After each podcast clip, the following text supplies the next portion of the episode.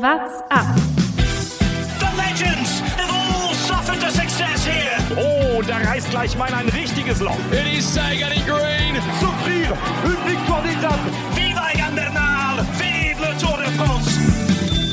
Tourfunk, die tägliche Dosis Tour de France. Die fünfte Etappe der Tour de France von Gap nach Privas war langweilig. es ist sehr wenig passiert. Bei mir mein Kollege Jonas Bayer. Grüß dich, Thomas. Ja, Jonas, äh, wir müssen über diese Etappe heute gar nicht viele Worte verlieren. Es gab heute sehr viel Zeit, überall hinzuschauen sonst. Ähm, deswegen starten wir auch direkt mit, dem, äh, mit unserem Blick über das Lenkerband und das heute über zwei Personen, die aus der Region kommen, durch die heute durchgefahren wurde. Der Blick übers Lenkerband. Die Gebrüder Joseph und Jacques Montgolfier gelten als Erfinder des Heißluftballons. Zunächst widmete sich Joseph aber mit einem Fallschirm. 1777 machte er einen Selbstversuch von dem Dach seines Hauses. Nach einer Intervention der Familie unterließ er aber weitere Versuche. Als er mit einem seiner Brüder eine erste Version des Heißluftballons erfand, lud sie König Ludwig XVI. zu einem Versuch mit der fliegenden Kugel ein im Schloss Versailles. Von dort aus ließen sie einen Heißluftballon starten. Die Insassen, ein Hahn, eine Ente und ein Hammel. Nachdem die Tiere überlebt hatten, gab der König die Freigabe für Flüge mit Menschen. Naja, äh, ich weiß nicht, warum sie die Tiere ausgewählt haben, aber wie immer perfekte Recherche und ich habe mitbekommen, wir nehmen ja hier äh, an einem Ort auf und ähm, ihr habt bei Lukas geschaut, ich habe mich ein bisschen noch der Uni widmen müssen. Aber ich habe mitbekommen, ihr habt wirklich tief recherchiert und du hast uns quasi noch so eine halbe zweite Geschichte, so würde ich es mal nennen, mitgebracht. Die zweite Geschichte, die, die ist eigentlich das heimliche Highlight. Ich finde, also erstmal auch noch die, die Gestaltung der Insassen, Hahn, Ente und Hammel, das klingt so ein bisschen, was haben wir noch da? Habt, habt, äh, hört ihr noch so einen Hahn? Und sonst? Da steht noch ein Hammel, da können wir auch noch mit. Ja, pack alles ein. Alles, was da war, spektakulär. Und ansonsten geht es natürlich um das, die eigentliche Geschichte des Tages. Der Zielort heute, Privas, hat eine Städtepartnerschaft, nämlich mit Sevenar aus den Niederlanden. Jonas, wer kommt aus Sevenar? Selbstverständlich die Cappuccinos. René Ursinus, der Sänger Ah, der jetzt. Band Die Cappuccinos. Klar, jeder muss sie kennen. Die deutsch-niederländische Schlagerband. Ähm, und die natürlich mit ihren großartigen Hits wie Party auf dem Mond oder Wie geil ist das denn? Und ähm, wir sparen uns an der Stelle den, ja, die, die Einspielung des Songs, aber Party auf dem Mond, ich glaube, wir packen es in die Shownotes. Hört es euch vom Einschlafen morgens in der Mittagspause an. Der ist ein absoluter Hit. Weniger Hit war äh, heute die Etappe, hatte ich das Gefühl. Zumindest die ersten, äh, sagen wir mal, 100 Kilometer. Da war nicht so viel los. Man hatte mit irgendwie einer Ausreisergruppe gerechnet. Ich persönlich, ich hatte ja noch angekündigt, dass es immer eine Ausreisergruppe gibt. Und ich wurde eines Besseren belehrt. Das erste Mal seit 2008 keine Ausreißergruppe. Man kann sich auf nichts mehr verlassen bei der Tour. Eine Ausreißergruppe gibt es immer, außer heute. Und alles, was man, ja, zu den ersten 90 Prozent des Rennens sagen kann. Ähm, Simon Geschke hat es vorhin gerade noch getwittert. Sagen wir es mal so, bis Kilometer, bis 60 vor dem Ziel hätte man ohne Probleme mit Jeans und T-Shirt fahren können. Er hatte einen Durchschnittspuls von 113. Ja, das Twitter-Tagebuch äh, von Cycling Magazine ist generell ein Blick wert. Ähm, Simon Geschke schreibt da ziemlich frei raus. Äh, und ich glaube, ich hätte nicht mitfahren können, aber für dich wäre es durchaus möglich gewesen. Hättest auch du mitfahren können, glaube ich. Also Durchschnittspuls 113. Simon Geschke hat ja noch erwähnt, dass er einen eher hohen Puls hat. Da muss man sich Sorgen machen, dass die ja nicht äh, schlafend vom Rad fallen. Aber gut, das äh, im Endeffekt die Etappe kann man so durchgehen. Keine Ausreißergruppe. Das Peloton ist einfach ja, vor sich hingefahren. Hinten raus wurde das Tempo dann mal ein bisschen erhöht noch und es gab äh, einen Sprint. Man hatte kurz die Hoffnung, dass es eine Windkante gibt. Äh, Ja. Ich äh, hat sich dann leider nicht bestätigt, ist kurz ein bisschen gerissen, aber ist schnell zusammengefahren. Ich glaube, woran man sieht, wie stark das Feld dieses Jahr ist, äh, besteht genau darin, dass man keine Ausreißergruppen sieht, weil jedes Team hat entweder einen GC-Fahrer oder einen Sprinter oder beides. Und es ist von Anfang an klar, dass es zum Sprint slash zum äh, Sprint wie, wie gestern aus so einer Berggruppe kommt. Also es ist bisher überhaupt nicht abzusehen, dass überhaupt mal eine Ausreißergruppe durchkommt. Ja, bestes Beispiel, weil man sagt ja immer, die Wildcard-Teams, die gehen doch immer in eine Ausreißergruppe. Aber bestes Beispiel, was du eben angesprochen hast, ein, eines der Wildcard-Teams, Arkea Somsig, haben Nairo Quintana in ihren Reihen. Natürlich fahren da alle dafür, weil die sind nicht dafür da, um mal vorne ein bisschen äh, hier Werbung zu machen, sondern die wollen Nairo Quintana möglichst hoch im GC platzieren und da ja, wird dann auch eine Etappe wie heute dann halt keiner unnötig für eine Ausreißergruppe, die es eh nicht bis ins Ziel schafft, verschwendet. Aber ja, es ist wirklich spannend. Ich bin gespannt, wie viele Ausreißergruppen wir noch sehen werden und ob dieses Jahr überhaupt mal eine durchkommt. Morgen könnte vielleicht so ein so ein äh, Thema, so eine Etappe sein, aber kommen wir später noch drauf. Ansonsten, wir haben noch gar nicht gesagt, wer gewonnen hat. Am Ende ist es Wout van Aert. Insofern äh, Jumbo Wismar direkt nochmal mit einem Etappensieg. Überraschend, dass er doch mal sprinten darf. Jetzt ist er endlich mal nicht gestürzt oder ein Teamkollege ist gestürzt oder musste irgendwem helfen. Und dann hat man gesehen, wenn der Kerl fahren darf, ist er nahezu nicht zu schlagen. Es ist unfassbar. Also er ist gestern äh, am Berg da hochgefahren, hinten sind die Leute rausgefallen, einer nach dem anderen. Wir haben es gestern schon gesagt, Bora hat überhaupt keinen Helfer mehr dabei und äh, das ist ein großes Problem, ähm, auch für, für Emanuel Buchmann. Ähm, und äh, jetzt kann er einfach einen Massensprint gewinnen. Also der Mann hat so eine Form, er ist so, so so, so gut. Ich habe davor gesagt, ja, wenn es dann zu so einem Massensprint kommt, äh, da kommt er nicht, äh, kommt er vielleicht in die Top 10. Aber er hat es in der beeindruckenden Manier gewonnen. Er war einfach auch schneller als Kees Bohl, der wirklich äh, eigentlich ein herausragender Sprinter auf solchen Etappen ist. Dem auch Sunweb, was man wieder sagen muss, sie hatten wieder den besten Sprintzug, haben ihn eigentlich perfekt reingefahren, aber dann hat ihm einfach der Punch gefehlt. Er hat das kleine Sprinterloch gelassen, so wie man sich's vorstellt zu seinem Anfahrer zieht dann raus, aber von hinten kommt Wort von Art und es ist komplett egal, was der Rest macht. Auch äh, hinten, Sagan hatte da keine Chance mehr. Bennett sah eigentlich gut aus, war aber nicht in guter Position und für mich in schlechtester Position heute äh, wieder Caleb Ewan und heute konnte er es nicht gut machen, weil er nicht vorbeigekommen ist. Ja, der kam von relativ weit hinten und ich habe es mir auch gerade eben den letzten Kilometer nochmal angeschaut. Es waren dann doch ein paar Kurven im Finale drin und es war genau eine Rechtskurve, wo äh, sein Zug von rechts kam und dann wurde ihn die Kurve abgeschnitten und äh, da haben sie sich einfach zu viel Zeit gelassen, in ihn zu schlecht in Position gebracht. Van Art dann wirklich auch sneaky da noch in den, in den Sunweb-Sprintzug, äh, einfach so in dritter Position reingesneakt und dann ist er am Ende unfassbar antrittstark. Ähm, also ich glaube, äh, taktisch kann man ihm da gar nichts äh, vormachen irgendwie. Das war auch noch so eine Sache, wo ich mir nicht ganz klar war, wie er in so einem Massensprint zurechtkommt, aber äh, das macht ihm überhaupt nichts aus, aber wie bei Milan Sanremo einfach komplett von vorne gewinnt oder jetzt äh, tatsächlich in so einem Massensprint sich die richtige Position sucht, komplett allein, das muss man sagen. Er hatte überhaupt keinen Helfer, er war da komplett als Einzelkämpfer unterwegs und das ist einfach nur beeindruckend. Jetzt hat ähm, äh, Jumbo Wismar zwei Etappensiege, ich hatte ja gesagt, in der Vorschau hatte ich noch gesagt, das, das Schlechteste, was überhaupt für die passieren kann, ist zwei Etappensiege. Also äh, äh, da wird's noch, werden noch einige dazukommen, bin ich mir sicher. Davon kann man ausgehen bevor wir gleich mal auf das Gesamtklassement und allen Wertungen schauen, weil da hat sich heute dann doch überraschenderweise doch einiges getan. Kommen wir gleich drauf. Schauen wir noch erstmal auf die Highlights äh, der heutigen Etappe. Ja, die gab es nicht so viele oder was eben nicht so gut gepasst hat. Ausreißer und Ausrutscher. Ausreißer auf jeden Fall. Lukas Pösselberger. Bora Hans Grohe gestern noch äh, nicht mitgekommen. Ähm, aber heute, der war gut drauf, oder? Was, was hast du? Ja, aber nicht nur in sportlicher Fitness, sondern er hat dafür gesorgt, dass alle anderen gut drauf sind. Also das war ganz lustig. Ähm, ein Einblick in eine Fernsehsendung endet immer mit den, die nennt man Bilder des Tages. Da kommen nochmal schöne Slomos vom ganzen Tag und heute waren 90 Prozent der Bilder des Tages, war einfach nur Lukas Pöstelberger. Er ist ja mal rausgefahren, hat immer nur mit einem Bein getreten, ja. dann hat er hier auf einmal den Dab auf dem Fahrrad gemacht, dann hat er irgendwie, sah aus wie so ein, so ein Rodeo-Cowboy-Lasso-Wurfbewegung. Keine Ahnung, was der Mann heute vorhatte. Er war auf jeden Fall oft immer zu sehen und ähm, ja, eigentlich finde ich, hätte er dafür fast die rote Rückennummer verdient gehabt heute und damit kommen wir direkt zum Ausrutscher. Die rote Rückennummer. Was macht man denn heute? Es gibt keine Ausreißergruppe, es wird 95% des Rennens einfach nur gefahren und dann gibt es einen Massensprint. Und wer holt sie? Wout Pools hat sie bekommen, äh, der nicht in der Ausreißergruppe war, sondern genau entgegengesetzt, hinten dran. Er war der Einzige, der irgendwie mit dem Tempo so Probleme bekommen hat. Äh, natürlich, der Mann hat eine angebrochene Rippe. Ähm, äh, da braucht man sich eigentlich nicht so viel über ihn lustig machen, aber dann haben sie ihn genommen, weil er immer wieder zurückgefallen ist, wieder rangekämpft ans Feld, wieder zurückgefallen, wieder rangekämpft. Und dann hat er sie bekommen, ähm, ja, weiß ich auch nicht. Paul Voss hat in der AD dafür plädiert, sie mal Tim de Klerk zu geben, einfach, weil er äh, jetzt wahrscheinlich, der hat schon 500 Führungskilometer, glaube ich. ja, wäre auf jeden Fall verdienter gewesen. Und jetzt sind wir schon bei der roten Rücknummer, sind wir bei den Wertungen. Die erste kleine Überraschung ist, es gibt einen Wechsel im grünen Trikot. Es ist erst das drittes oder viertes Mal, glaube ich, dass Peter Sagan das grüne Trikot genommen wird, nachdem er das schon mal hatte.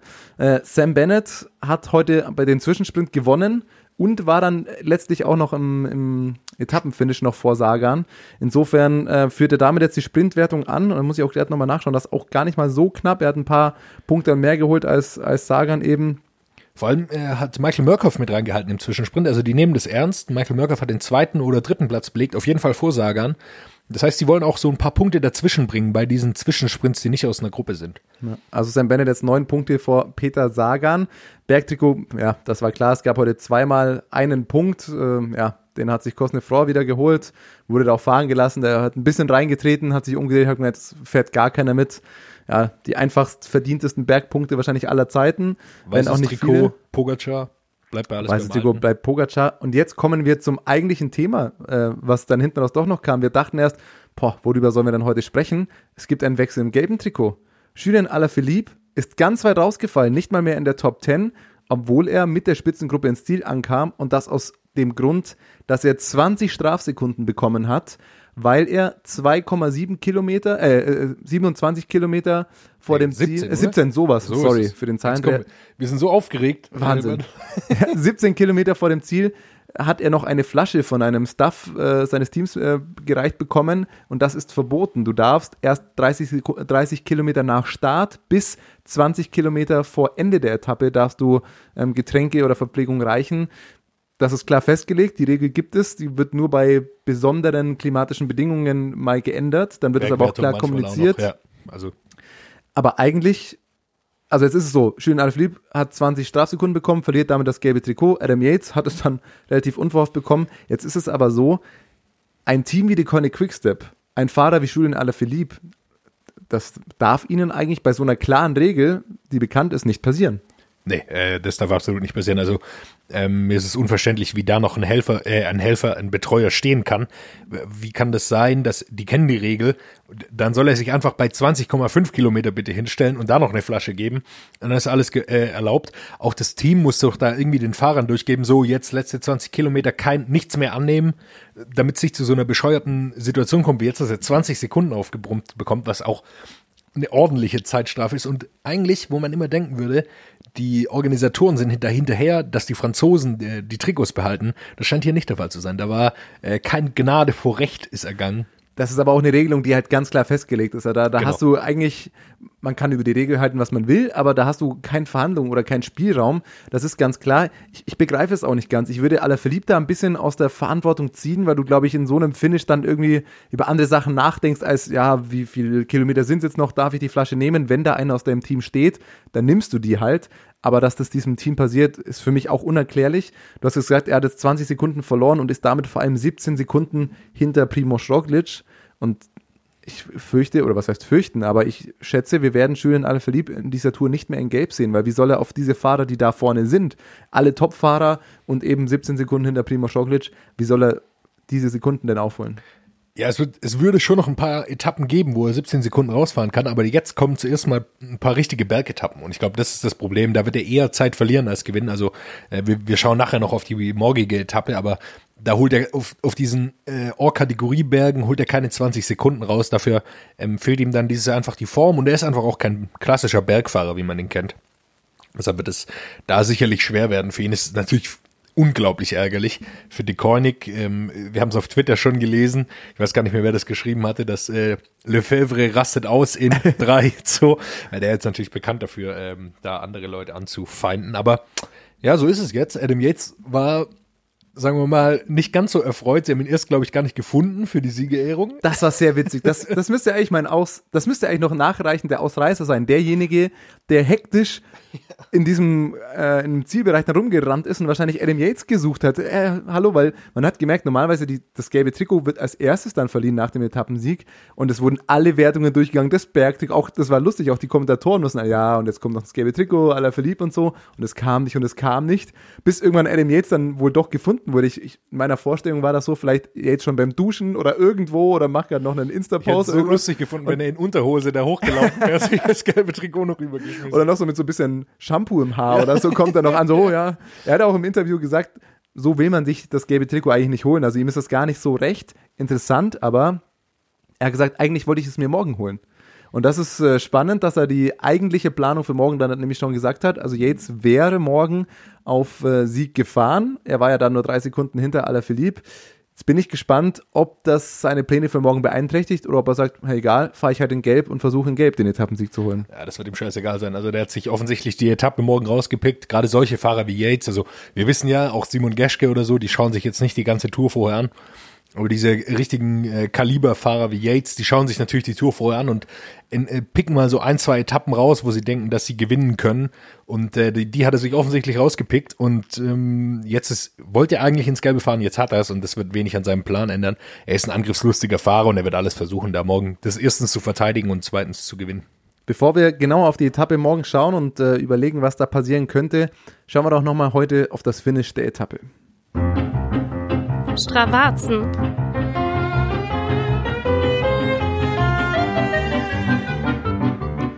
Ja, und da finde ich es ehrlich gesagt besonders spannend. Jetzt würde man erwarten, Sprintfinish, wer hat da die meisten Watt getreten?